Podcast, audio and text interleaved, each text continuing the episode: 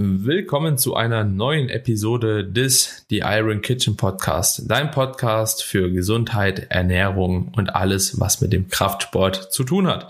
In der heutigen Episode sprechen Carmine und ich über ein weiteres Trainingsthema und ich glaube tatsächlich, Carmine, Trainingsthemen hatten wir schon länger gar nicht mehr so behandelt.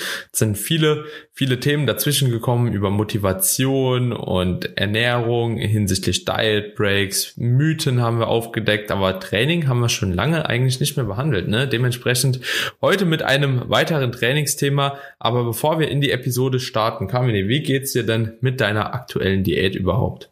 Mir geht's hervorragend. Ich fühle mich super. Ähm, wir stehen ja noch am Anfang ich würde sagen, die Kalorienreduktion ist noch gut auszuhalten, auch mit meinem Arbeits- und Trainingspensum, gehört ja bei mir irgendwie auch zusammen. Ich habe ja einen sehr hohen Arbeitsstress, muss man ja versagen. Ich bin jetzt halt nicht so der 0815-Influencer, der, oh Gott, nein, kann ich jetzt gar nicht sagen. Ich glaube, da kannst du dich auch nicht mit, so, mit, mit identifizieren. Äh, du weißt, wir, wir hasseln beide sehr hart. Ja, auf jeden Fall fühle ich mich super gut und bin auch sehr gespannt, wie sich das jetzt in den nächsten Wochen entwickelt. Hm, ich merke auch jetzt schon eine Verbesserung der Form. Eindeutig, ziemlich mhm. eindeutig. Ich habe das große Glück, dass ich auch schnell äh, vor allen Dingen in der Bauchregion Fett verliere, was dann optisch einfach nochmal einen anderen Look verleiht, auch motiviert. Und ja, wir ziehen einfach mal durch. Äh, Form-Updates folgen mhm. ja wöchentlich für dich und dann äh, schauen wir mal, was der Coach sagt. Wie geht's denn dir mit deiner Wettkampf, mit deiner, mit deiner Wettkampfprep? Also deine Bilder sehen unfassbar aus. Übrigens an alle Zuschauer da draußen. Daniel sieht auf Bildern krass aus. Ja, aber wenn ihr den Dude live seht, das ist eine richtige Du, du bist eine richtige Maschine. Also wirklich, Props an der Stelle. Für einen Naturalathleten ist das krass. Also da kommen, da, da kommen auch einige Stoffer nicht hinterher. Ich bin mal gespannt, wie du auf der, äh, auf der, auf den IFBB-Wettkämpfen abschneiden wirst. Also wenn du dich da neben den, neben den schweren Jungs hinstellst, um es mal so auszudrücken. Ich bin also erstmal vielen, vielen Dank auf jeden Fall für die Props. Freut mich sehr. Ich war auch persönlich überrascht ne? insbesondere von den Beinen von dir, ne? die du ja immer als äh, wirklich schlecht betitelst, so, das ist auf keinen Fall schlecht. Aber ich glaube, da sind wir beide echt schon recht gut dabei und das, äh, ja, ich würde einfach mal behaupten, das ist halt eben auch das Resultat von der Arbeit, die wir im Rahmen der letzten Jahre da auch investiert haben. Jetzt äh, natürlich ein gewisser Altersunterschied nochmal vorhanden. Ich bin jetzt noch ein bisschen jünger, aber meine knapp elf Jahre Training habe ich auch auf dem Buckel. Dementsprechend jetzt auch nicht mehr gerade frisch dabei. Für manche schon, je nachdem wer jetzt zuhört. Aber nee, ich bin auf jeden Fall auch relativ gut am Start aktuell. Also ich habe es in der letzten Episode schon mal gesagt, mein Lowest In war bei 81,3 Kilo. Dementsprechend will ich nur noch 6 Kilogramm Körpergewicht zu meinem geplanten Lowest In verlieren. Das ist jetzt nicht mehr so Wahnsinn. viel. Ist aber eigentlich Wahnsinn, wenn, wenn du überlegst, wie geht. du, wie du in Form bist, sechs Kilo, da, da fragt man sich halt, wo willst du die noch verlieren, Junge? Wo? Du, ich meine, du bist ja jetzt schon gut streifig unterwegs und ich meine, na gut, wir, wir lassen uns mal überraschen. Also ich kann mir nicht vorstellen, dass du, dass du bei dem Zielgewicht landen wirst. Ich glaube, naja, ich, wir warten mal. Ich will halt auch einfach hart sein. Ne? Also du bist nicht hart, du bist Pergament, du willst Pergamenthaut sein. Pergamenthaut. Ich will, ich will einfach keine Fragen offen lassen. Ja, Punkt. Und Härte wird einfach kein Punkt sein. Ja. ja. ja, und ja, dementsprechend mal schauen, wie es geht. Jetzt erstmal ein Diet Break in Kombination mit einem Deload tut mir auf jeden Fall sehr, sehr gut. Nach den ersten zwei Tagen schon eine gewisse Symptomreduktion hier vorhanden und ähm, also hinsichtlich von Stresssymptomen. Dementsprechend, mir geht's auf jeden Fall super gerade. Ähm, mal gucken, wie lange es anhält. Meistens nur so zwei bis drei Tage, bis man aus dem Diet Break wieder wieder draußen ist. Ich kenne es mittlerweile. Aber ja, keine Ahnung.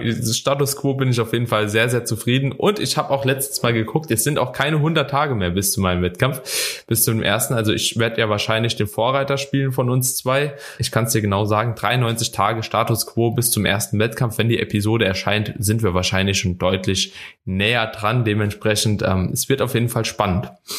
Ja. Ja, ja, ja. Ja, wir werden die Leute hier updaten auf, auf deinem Kanal, auf unseren Kanälen. Äh, wird, wird, eine, wird eine gute Sache. So, aber lass uns mal mit der Episode reinstarten. Wir haben uns yes. ja heute vorgenommen, nochmal das Thema Übungsauswahl zu besprechen und möchten das auch sehr gerne für euch äh, in zwei aufteilen. Einmal für den Oberkörper, einmal für den Unterkörper.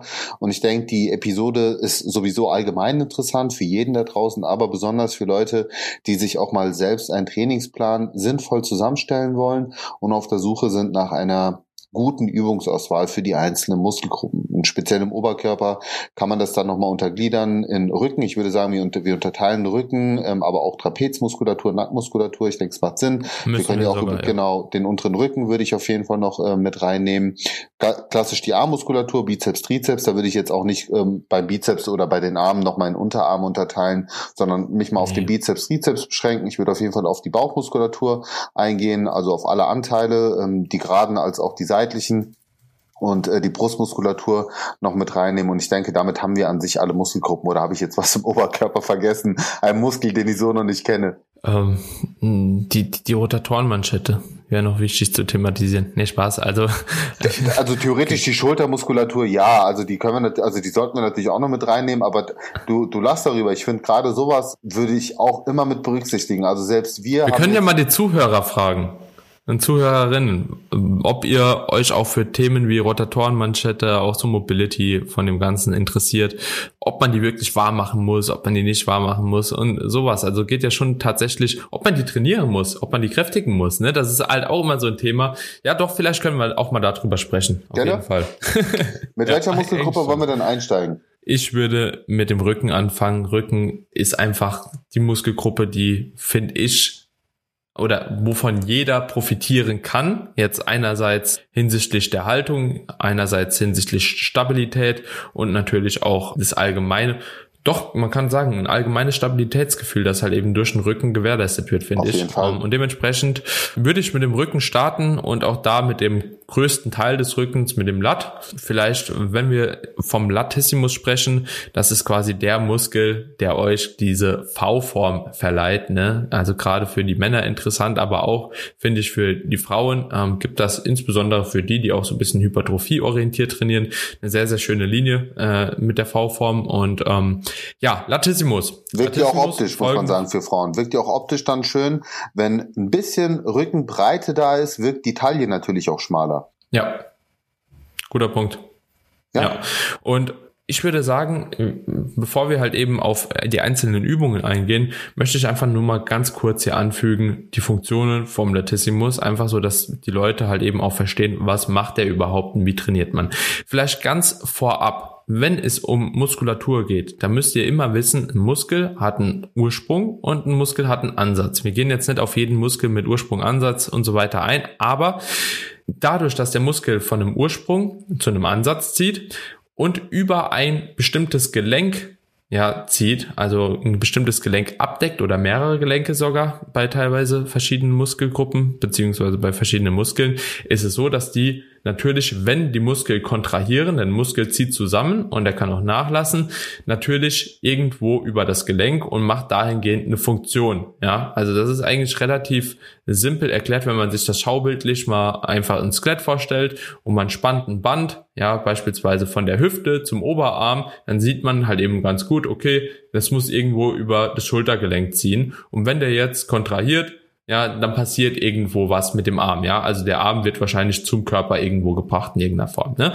Und das einfach nur mal so als kurze Erklärung, das geht bei jedem Muskel, ja. Und dementsprechend, der Latissimus hat halt eben die Funktion, einerseits den Oberarm, ja, der vom Körper weggespreizt ist, zum Körper hinzuziehen. Das wäre quasi eine Adduktionsbewegung. Der hat die Funktion, den Oberarm von vorne nach hinten zu ziehen. Das wäre die sogenannte Retroversion. Und er hat die Funktion, den Oberarm nach innen zu rotieren. Das alles in der Schulter, ja. Und das sollte man einfach mal gehört haben, weswegen man auch weiß, okay, wir haben verschiedene Übungen für den Rücken, die halt eben trainiert werden müssen, dass der Lat bestmöglich halt eben zum Wachsen gebracht wird. Weil ein Muskel, der in vielen seiner Funktionen, ja, oder in den Hauptfunktionen trainiert wird, ja, wird natürlich auch besser aussehen, weil andere Fasern rekrutiert werden und so weiter und so fort. Also der wird einfach voluminöser und besser ausgeglichen aussehen. Sonst ist das so, es gibt ja Leute, die haben eine gute untere Brust beispielsweise, aber obere Brust fehlt halt komplett, ne, weil sie halt beispielsweise Bankdrücken mit einer riesen Brücke machen und ansonsten halt gar nichts mehr oder so, ne. Und dementsprechend spielt das halt eben schon eine Rolle. Kamine, was sind so deine Favorite-Übungen für den Lat? Also für mich persönlich, ich mag sehr gerne die klassische Latzugbewegung im Obergriff auch mhm. etwas breiter gegriffen, also ungefähr eineinhalb bis, ja doch so eineinhalbfache äh, Breite ungefähr von der Schulter, merke ich einfach, habe ich ein, bekomme ich eine super Kontraktion rein in den, in den Latissimus. Manchmal greife ich auch ein bisschen breiter, wenn ich den Terrace treffen will. Ich finde, das gibt dem Ganzen auch nochmal einen schönen Look im Rücken. Ist auch ein Muskel, der sehr stark unterrepräsentiert ist bei, bei vielen Leuten. Den kann man auf jeden Fall auch nochmal durch einen etwas breiteren Griff ähm, sehr, sehr gut aktivieren. Ähm, ganz klassisch mag ich dann noch gestütztes Rudern. Also gestützte Ruderbewegung finde ich auch äh, richtig klasse an, an so einer T-Bar Row, wo halt der untere Rücken stabilisiert ist und nicht mich voll und ganz äh, oder beziehungsweise einfach der Rücken als Ganze stabilisiert ist und ich mich voll und ganz auf die Ruderbewegung konzentrieren kann. Die Übung gefällt mir sehr gut und was ich auch extrem äh, gerne mag, ist äh, enges Rudern im Untergriff. Also äh, ich finde auch, dass das aktiviert einfach mein, also ich habe das Gefühl, das aktiviert einfach meinen unteren äh, Lattansatz extrem gut. Ich merke, dass das geht richtig schön in die Breite rein. Macht das auch mit einem ähm, runden Rücken. Ja, das, das sieht für Außenstehende, die jetzt nicht so in der Materie drin äh, sind, erstmal aus, als würde ich äh, die Übung total falsch ausführen und rückenschädigend ausführen. Deswegen ähm, finde ich es immer ein bisschen schwierig, auch, auch oder habe ich es damals als schwierig empfunden, als Trainer in dem Studio zu trainieren, wo auch meine Klienten sind oder teilweise Neueinsteiger, die sich das dann abschauen und dann falsch ausführen und sich eher damit äh, schaden, als was Gutes zu tun. Kennst du das Problem? Ja, ich kenn so, das Problem. du kennst das Problem, genau. Deswegen so, da, das sind, das sind so meine Top-Übungen. Aber wie gesagt, Rücken ist so meine Lieblingsmuskelgruppe. Ich mag auch jegliche Form von Überzügen zum Beispiel. Ja, weil, weil ich mhm. einfach eine super Aktivierung habe vom, vom Latt. Aber ich versuche immer Übungen zu involvieren, die sowohl die Breite trainieren als auch die Tiefe. Mhm, ja, und man kann jetzt auch einfach abhängig davon machen, wie man eine Übung ausführt, beziehungsweise welche Übung man heranzieht, wie ich eben schon gesagt habe, dass man halt verschiedene Faseranteile von einem Muskel trifft. Beispielsweise, es gibt ja jetzt nicht nur eine obere oder ein oberer Faseranteil von der Brust, mittlerer und unterer, sondern das gibt's halt eben bei den meisten anderen Muskelgruppen auch. Es gibt einen kurzen und langen Bizepskopf, es gibt einen unteren Faseranteil vom Lat, also vertikale und horizontale Fasern und vieles mehr. Und dementsprechend macht es natürlich auch Sinn, eine breite Übungspalette da ranzuziehen und jetzt beispielsweise nicht nur ein Latziehen zu machen, ja. Weil das ist ja auch immer so das Ding, wenn du gefragt wirst, okay, die eine Übung für ein Lat, ja, ist, ist schwierig. Ne? Das ist sehr, sehr schwierig. Und dementsprechend, du hast schon sehr, sehr gute Beispiele genannt, finde ich. Einmal den normalen Let Pulldown, also so, ich weiß gar nicht, Latziehen heißt es auf Deutsch. Latziehen im Obergriff ist eine sehr, sehr gute Übung, eignet sich oftmals auch ein bisschen besser als im Untergriff, einfach wegen Stabilitätsgründen.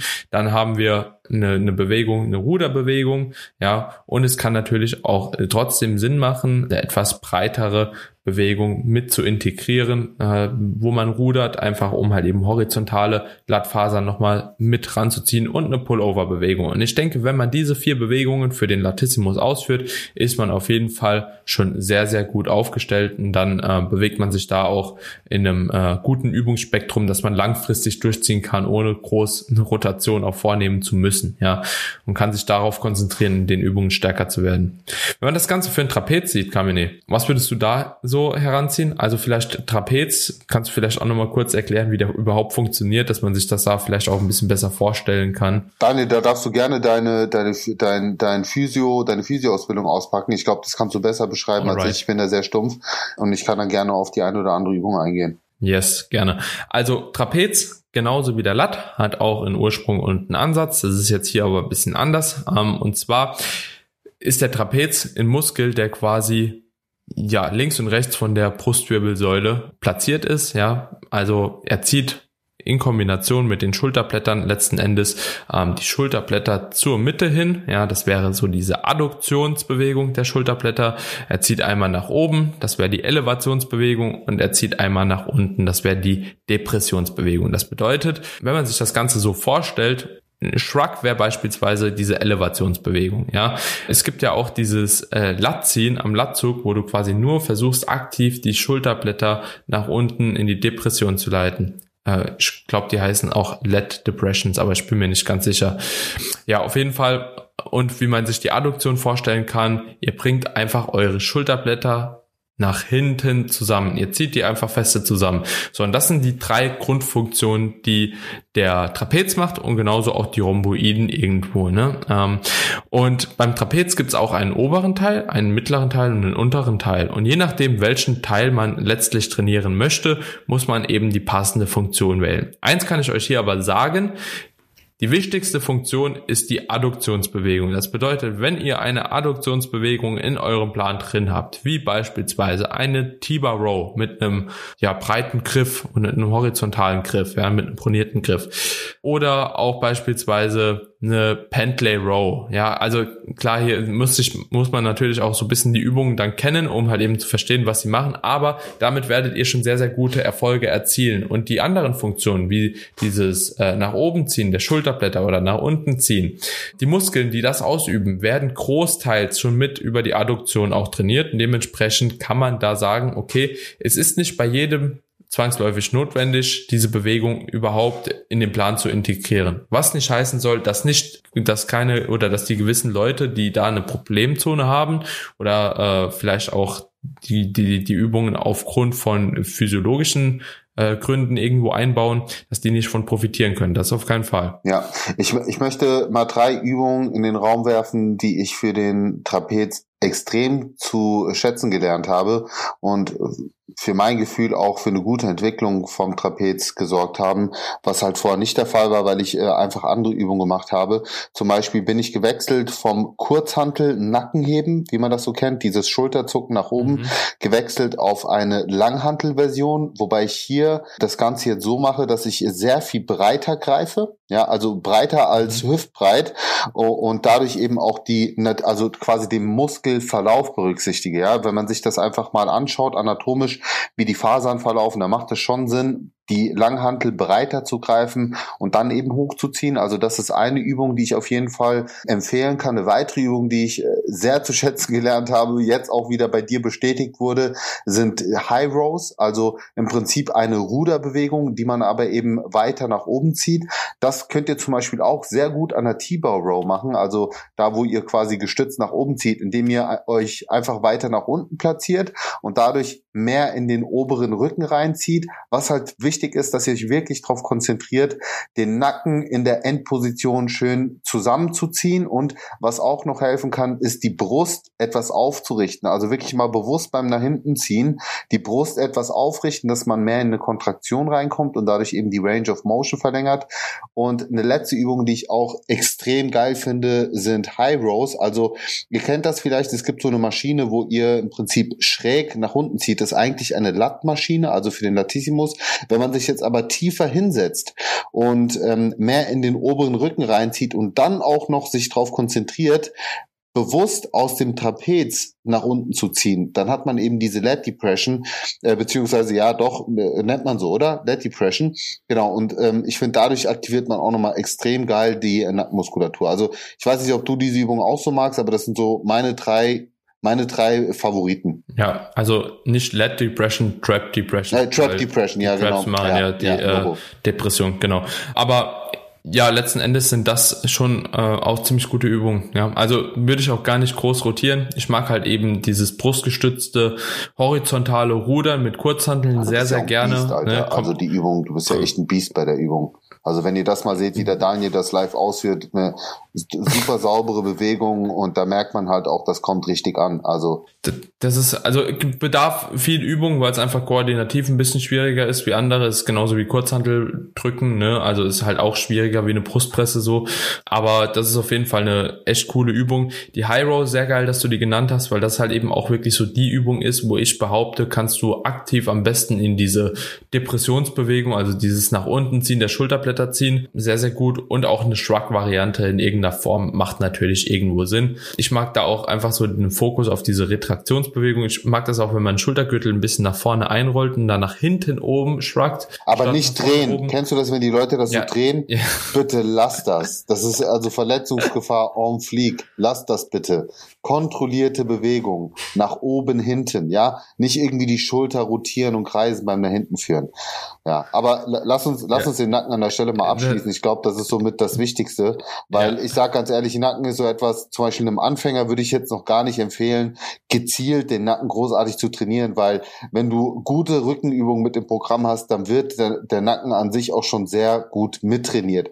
Also dem, dem würde ich dann wahrscheinlich erst ab einem bestimmten Level separat mit dazu nehmen, so wie zum Beispiel auch klassisch ähm, Armübung, ja, also isolierte mhm. Armübung, so einem ganz blutigen Anfänger, der, der, der verträgt das Volumen wahrscheinlich gar nicht. Der hat so platte Arme, wenn er Brust und Rücken trainiert hat, dass er gar kein extra mhm. Armtraining braucht. Und so sehe ich das ein bisschen auch mit den Traps. Aber wie gesagt, das, ich würde jetzt nicht irgendwie über Jahre hinweg hinauszögern, ja. darum geht's mir gar nicht. Aber was ich damit sagen will, so für, für Einsteiger würde ich jetzt aus einem Ganzkörpertrainingsplan Nacken Übung und Armübung erstmal rauslassen und mich auf die großen Muskelgruppen in dem Sinne konzentrieren. Ja, und vielleicht, dass ihr noch so ein kleines Verhältnis habt von Latissimus zu Nacken, würde ich so im Verhältnis ja 2 zu 1 quasi programmen, also im Trainingsplan einarbeiten, sprich ihr habt zwei Drittel Latissimus, ein Drittel bis die Hälfte ungefähr Traps, ja, also je nachdem, ob man da eine Schwachstelle hat oder eher nicht, kann man sich dann da an oberen oder unteren Schwelle so ein bisschen bewegen von der Verteilung. Und Carmine, ich würde das Ganze tatsächlich heute auch ein bisschen anders strukturieren, so dass wir heute mal ein Pull-Training machen, weil ich merke schon, okay, das zieht sich doch, wenn man da ziemlich gut ausführlich erklären will und ich weiß auch nicht, ob das alles so bei den Leuten hängen bleibt, da haben sie auch besseres Nachschlagewerk, glaube ich einfach, ne? wenn man sagt, okay, Gerne. wir begrenzen uns heute auf die Pull-Bewegungen und beim nächsten Mal gehen wir vielleicht mal auf Push ein und dann nochmal Unterkörper kann man auch Unterkörper Vorderseite und Rückseite beispielsweise so in der Form machen. Ihr könnt ja mal übrigens einen Screenshot machen von der Episode, ja, und das teilen, einfach nur damit wir mal sehen, kommt das bei euch an oder kommt das nicht an wenn wir so eine Episode drehen. Teilt das mal mit dem Hashtag Pull-Training. Ja, Carmine, wie du das immer so schön machst, ja, auf Instagram. Finde ich super. Auf jeden Fall, das wäre cool, dass wir auch einfach sehen, okay, kommt das an oder eben nicht. Genau, machen wir mal weiter und ich würde sagen, dann gehen wir gerade mal zur hinteren Schulter. Ja, ähm, ah, hintere, okay, ja, hintere Schulter, unteren Rücken, ja, machen wir erstmal die hintere Schulter.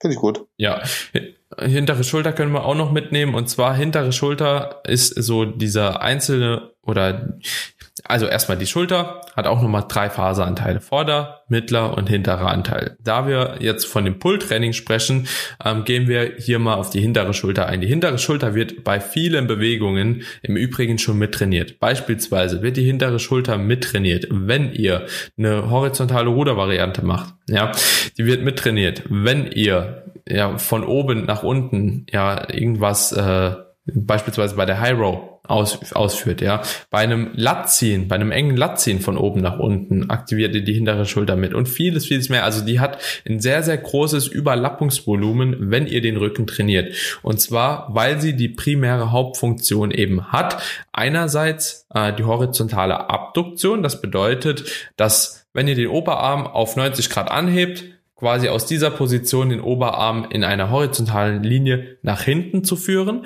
Und die hat eine weitere Funktion, und zwar die Außenrotationsbewegung. Ja, das bedeutet, wenn ihr den Arm quasi am Körper nach außen dreht, ja. Oder beispielsweise auch bei Facepulse mit Außenrotation gibt's das halt eben auch ganz oft, wenn ihr quasi die Facepulse ein bisschen über den Kopf zieht. Ja, dann kommt ihr automatisch in der Schulter auch in Außenrotation und ähm, teilweise auch die Retroversion, wenn man quasi also, wie ich eben schon gesagt habe, den Oberarm zurück zum Körper führt. Ja, das hat auch ein minimaler Anteil der hinteren Schulter.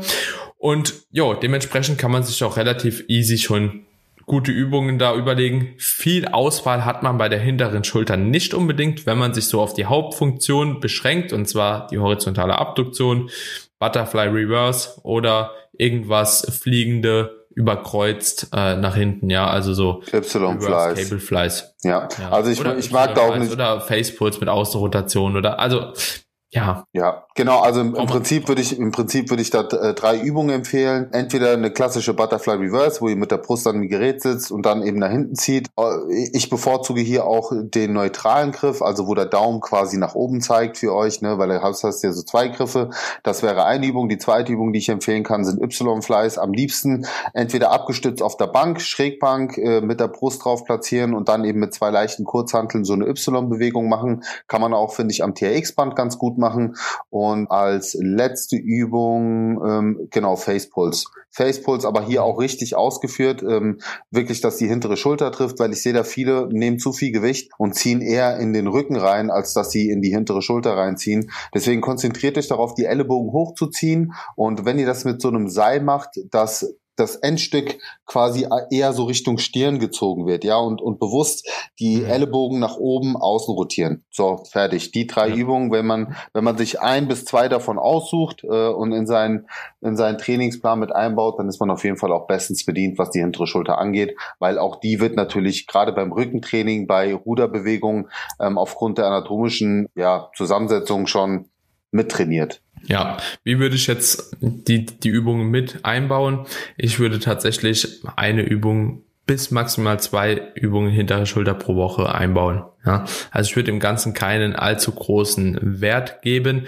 wenn ihr schon relativ viel Rudervarianten oder Variationen im Plan integriert habt, ja, und auch vier Rückenübungen äh, schon drin habt, dann würde ich das Ganze ein bisschen konservativer angehen, sage ich mal. Ja, du hast jetzt eben unteren Rücken erwähnt. Was würdest du für einen unteren Rücken machen? Würdest du unteren Rücken speziell separat trainieren? Jein, also wenn man, also ich sag mal so, wenn man schon sehr schweres Kreuzheben im Plan mit drinne hat, also konventionelles Kreuzheben oder wenn man auch äh, schweres rumänisches Kreuzheben mit drinne hat, dann bin ich der Meinung, musst du nicht zwingend ähm, den unteren Rücken nochmal isoliert trainieren, zum Beispiel durch Hyper-Extensions, ob jetzt Gerät oder ob frei. Übrigens, die Banded Hyper-Extensions sind ja mal übel, also richtig, hm. richtig geil, hatte ich vor Ort noch nicht gemacht, gefallen mir sehr gut. Danke auch für die, für, für die neue Inspiration hier.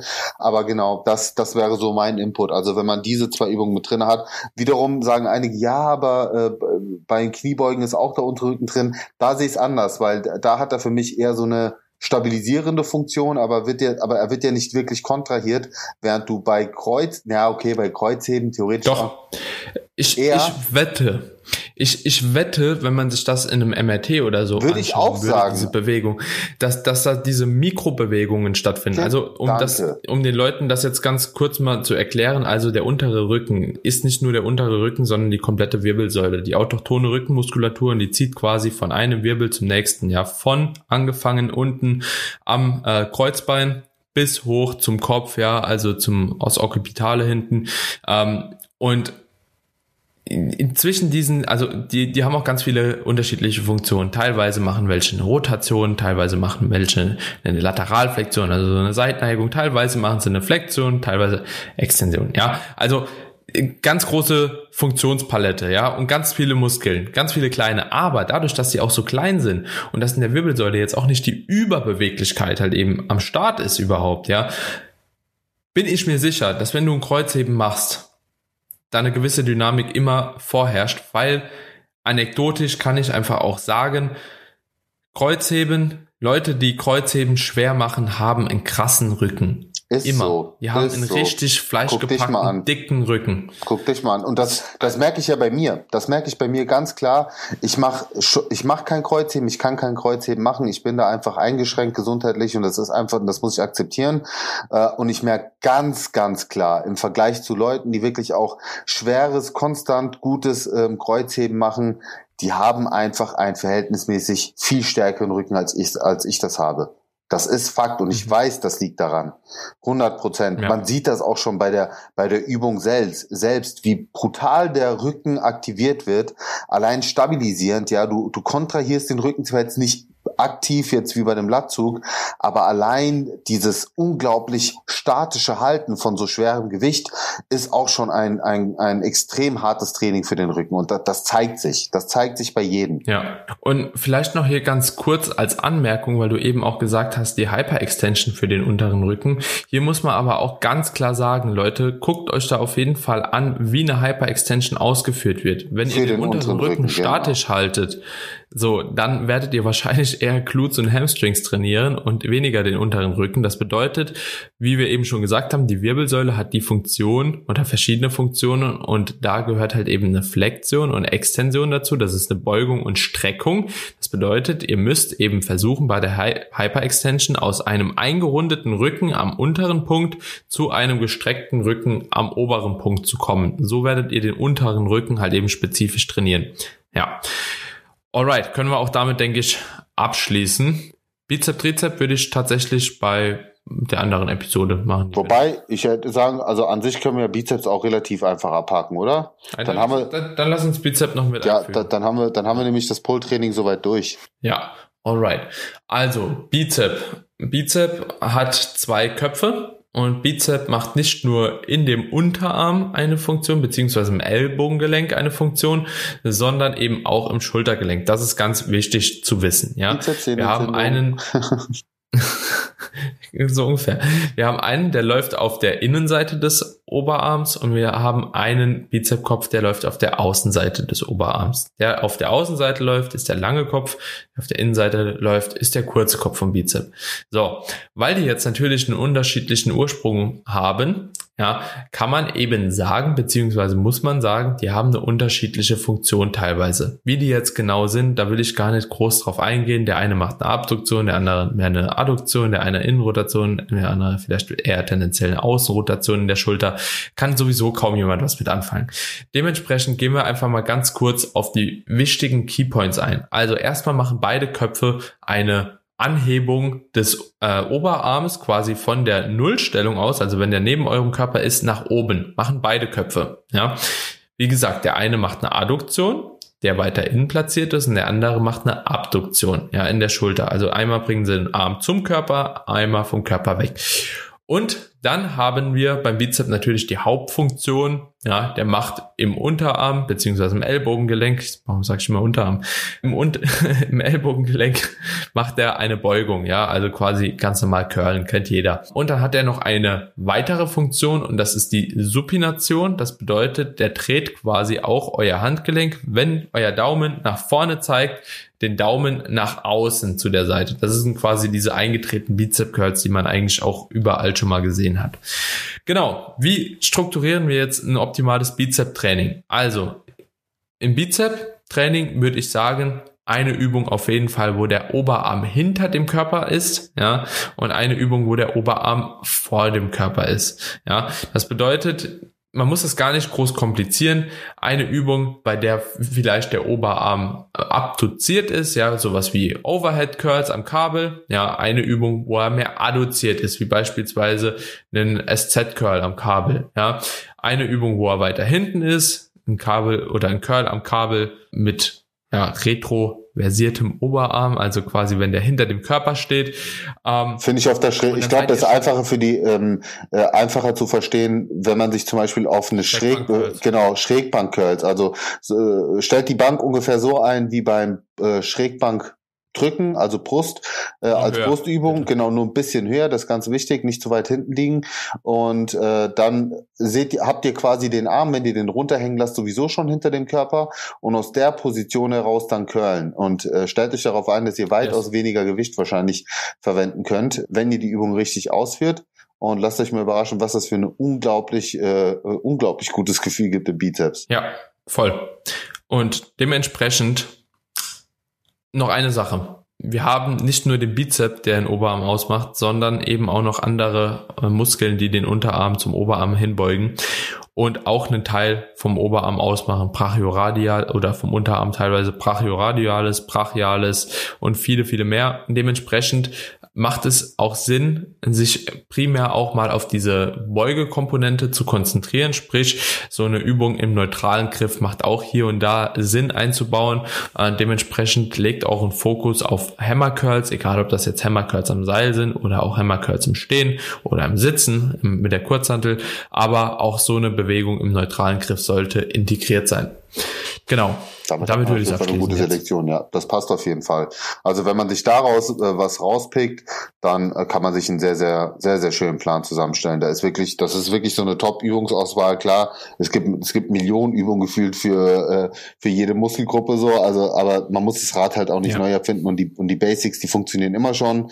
Und wenn man sich daran hält und daraus eine schöne Mischung macht, dass man eben alle Muskelanteile anspricht, dann ähm, muss man an sich nur noch das richtige Volumen finden. Und das ist ja auch etwas, was wir gerne noch mal in der Episode für euch behandeln können. Falls ihr euch jetzt fragt, ja, wie viel von, von allem soll ich denn machen? Einfach mal reposten, Hashtag Volumen, also sowieso einfach die, schreibt alle Hashtags dazu, die wir jetzt hier in der Episode erwähnt haben. Ähm, wir werden das natürlich dann zusammen nochmal besprechen und darauf basierend gerne weitere Episoden für euch abdrehen. Aber da müsst ihr uns halt Feedback geben, was für euch von Interesse ist. Und Abschließend, Daniel, weil das haben wir auch schon länger nicht erwähnt, falls für euch auch ein Coaching interessant ist, dann schreibt uns auch sehr gerne an. Äh, wir haben ein richtig tolles Coaching-Team. Wir haben ähm, echt geile Klienten am Start, die mega happy sind. Und ich denke, da können wir auch nochmal die liebe Andrea erwähnen. Also wenn ihr da Interesse habt, schreibt uns sehr, sehr gerne an, falls ihr Lust habt, wirklich das nächste Level zu erreichen. Ja, sehr, sehr gut. Und Freunde, ganz kurz noch zum Abschluss. Ja, nicht jede Übung muss an jedem Tag trainiert werden. Wichtig. Alle Übungen, die wir genannt haben, adäquat über die Woche verteilen und nicht jede Übung unbedingt an einem Tag trainieren. Ja, ihr könnt gerne auch zweimal Let Pulldowns machen in der Woche. Ja, ihr könnt auch gerne zweimal eine Rudervariante machen. Das ist absolut kein Problem. Aber ihr müsst nicht alle Übungen für den Rücken jetzt in dem Pull-Training integrieren. Ihr könnt das machen, wenn ihr über die Sätze das Ganze wieder runterreguliert. Also dann nicht überall vier Sätze machen, dann eher zwei Sätze machen, aber nicht zu viel machen, das wird euch keinen größeren äh, Fortschritt bringen. Ja, das nochmal als Abschluss, aber jetzt würde ich sagen, beenden wir das dann auch. Vielen Dank fürs Zuhören, Freunde. Bis zur nächsten Episode. Ciao, ciao. Alright. Ciao, ciao.